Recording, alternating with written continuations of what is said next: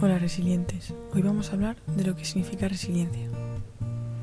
La palabra resiliencia viene del latín resilire, que significa regresar. Es un término que se utilizaba en la física para expresar la capacidad que tiene un material de soportar diferentes tipos de presión, grandes cambios repentinos, grandes cambios de temperatura, golpes, etc. Y de permanecer igual o de recuperarse rápidamente y volver a su forma original.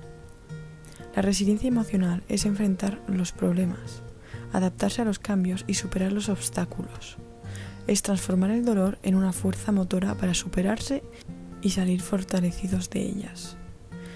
¿Cómo mejorarla o cómo entrenarla si cadecemos de resiliencia?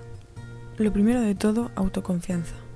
Las personas con baja resiliencia emocional tienden a centrarse solo en el problema sin buscar posibles soluciones, sin dar oportunidad al aprendizaje. Mi madre me dijo una vez que de todo se aprende. ¿Qué me podrá enseñar esto? Es lo que nos deberíamos de preguntar cuando estemos atravesando un obstáculo. ¿Qué he aprendido? Esa es otra pregunta que deberíamos de hacernos cuando hemos superado un problema. 2. Los objetivos claros. Los cambios pueden ser momentos de incertidumbre, pero dependiendo de la dirección que le demos a esos cambios, pueden ser positivos.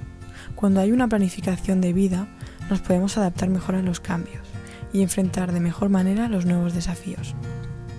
3. Trata de ver oportunidades donde hay adversidades. 4. Sé agradecido siempre. Y 5. Sé positivo porque aunque las cosas pinten mal, recuerda que tú eres el arquitecto de tu propia alegría y eres la única persona que puede cambiar las cosas negativas a cosas positivas. Y bueno, este ha sido el podcast de hoy, espero que os haya gustado y nos vemos en el siguiente. Hasta luego chicos.